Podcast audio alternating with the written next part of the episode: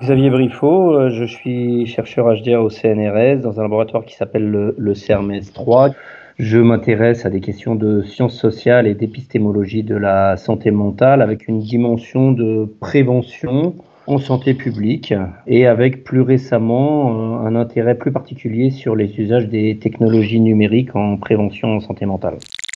Alors sur les recherches qu'on a mis en place ces dernières semaines autour de la crise sanitaire, donc on a réagi extrêmement rapidement avec un petit collectif de, chercheurs qui se connaissaient bien et qui étaient pour certains spécialistes de la gestion de crise et des situations extrêmes. Je pense à Christian Clot, euh, qui est un, explorateur qui mène des expériences sur l'adaptation humaine en, situation extrême. D'autres collègues euh, psychiatres euh, de l'Institut Cerveau de la Moelle épinière, de la Piquet-Salpêtrière, des sociologues, des ergothérapeutes, des psychologues. Et on, s'est fédéré pour faire deux choses. D'une part, un dispositif d'observation, qui est une enquête en ligne, qui s'appelle Covadapt, qui a vocation à se poursuivre pendant longtemps et on essaye de voir quelles sont les stratégies d'adaptation qu'adopte euh, la population pour faire face à cette situation inédite. Et en parallèle, on a mis en place un projet qui s'appelle Covid Out, qui est une application à destination des personnes cette fois-ci, qui a pour objectif de euh, favoriser le développement des stratégies adaptatives justement, en fournissant aux gens des compétences concrètes. Pour euh, Covid Out, en fait, on a fédéré, regroupé une petite trentaine d'experts dans différents domaines qui proposent pour le moment des petites vidéos qui sont euh, proposées de façon singularisée, c'est-à-dire en fonction des centres d'intérêt et en fonction de l'évolution de quelques marqueurs psychologiques des personnes, on leur propose des ressources adaptées à leur euh, situation et à leurs euh, besoins qui leur permettent de s'adapter au mieux à la situation dans l'ensemble de ces dimensions. Sanitaires, bien évidemment, les dimensions psychologiques, ça veut dire les dimensions organisationnelles, ça veut dire la gestion de la nutrition, la gestion de l'organisation de la maison, l'organisation du travail, euh, l'anticipation de l'avenir, la constitution d'une cohérence dans sa vie, enfin tous ces éléments qui sont extrêmement importants dans les situations de crise, la projection dans l'avenir également. Donc ces deux outils se nourrissent l'un l'autre. L'un des résultats saillants euh, qui vient des enquêtes de Santé publique France, hein, c'est cette dimension protectrice du confinement. C'est que si on compare les niveaux d'anxiété de la population au début de confinement à la période équivalente de l'année dernière, on a deux fois plus de gens qui ont des niveaux élevés d'anxiété, c'est-à-dire en l'occurrence 26% contre 13%. Par contre, deux semaines après, il n'y a plus que 17% euh, de la population dans les zones à risque, en particulier en Ile-de-France. Il n'y a plus que 17% de la population qui a un niveau élevé d'anxiété, ce qui semble suggérer qu'en fait le, confinement a eu un effet protecteur. Plus exactement, il a eu un effet d'anxiolyse, c'est-à-dire qu'il a protégé les gens de la réalité de la contamination, mais même du monde en général. Et dans la mesure où en France, on a eu la capacité de mobiliser rapidement des amortisseurs euh, socio-financiers importants, une bonne partie de la population a été très correctement protégée. Par contre, on en voit aujourd'hui les, conséquences sur euh, la manière dont le déconfinement impacte les gens. Et là, pour le coup, il y a une grosse montée d'anxiété de crainte, hein, de contamination, de difficultés à gérer l'organisation au travail, de difficultés à gérer l'organisation du retour à l'école, de difficultés à gérer les, transports et de difficultés à gérer les gestes de protection, puisque la seule chose dont disposent les gens, ce sont euh, des masques en tissu.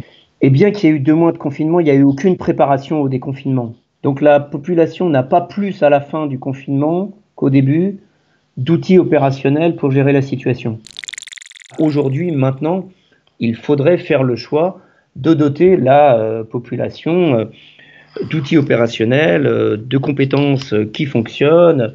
Ça veut dire de stratégies éducatives, de, dispositifs de formation, et je parle bien de formation, hein, pas d'information, parce que utiliser dans la vraie vie tous ces gestes protecteurs, tous ces dispositifs matériels, avec les modifications complexes que ça engendre dans les relations entre les gens, dans la proxémie, dans la gestion des rapports différents qu'ont les gens au risque. Il y a des gens qui sont très aversifs au risque, qui vont devenir extrêmement hygiénistes, qui vont craindre tout, y compris les autres. D'autres personnes qui vont être euh, euh, totalement négligentes. Quand on va mettre les deux en coprésence, ça va créer du conflit.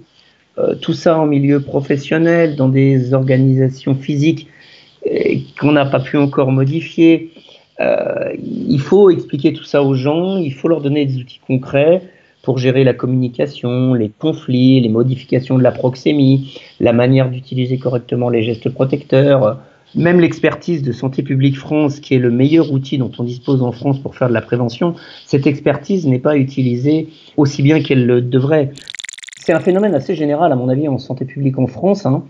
Sauf que là, c'est devenu véritablement paroxystique. La prévention est très souvent euh, sacrifiée au profit de la réponse sanitaire qui vient répondre à des problèmes une fois qu'ils sont déjà survenus. Ces mécanismes de mauvais raisonnement de santé publique et de mauvais raisonnement en prévention bah, sont devenus d'une certaine manière pathogènes en eux-mêmes.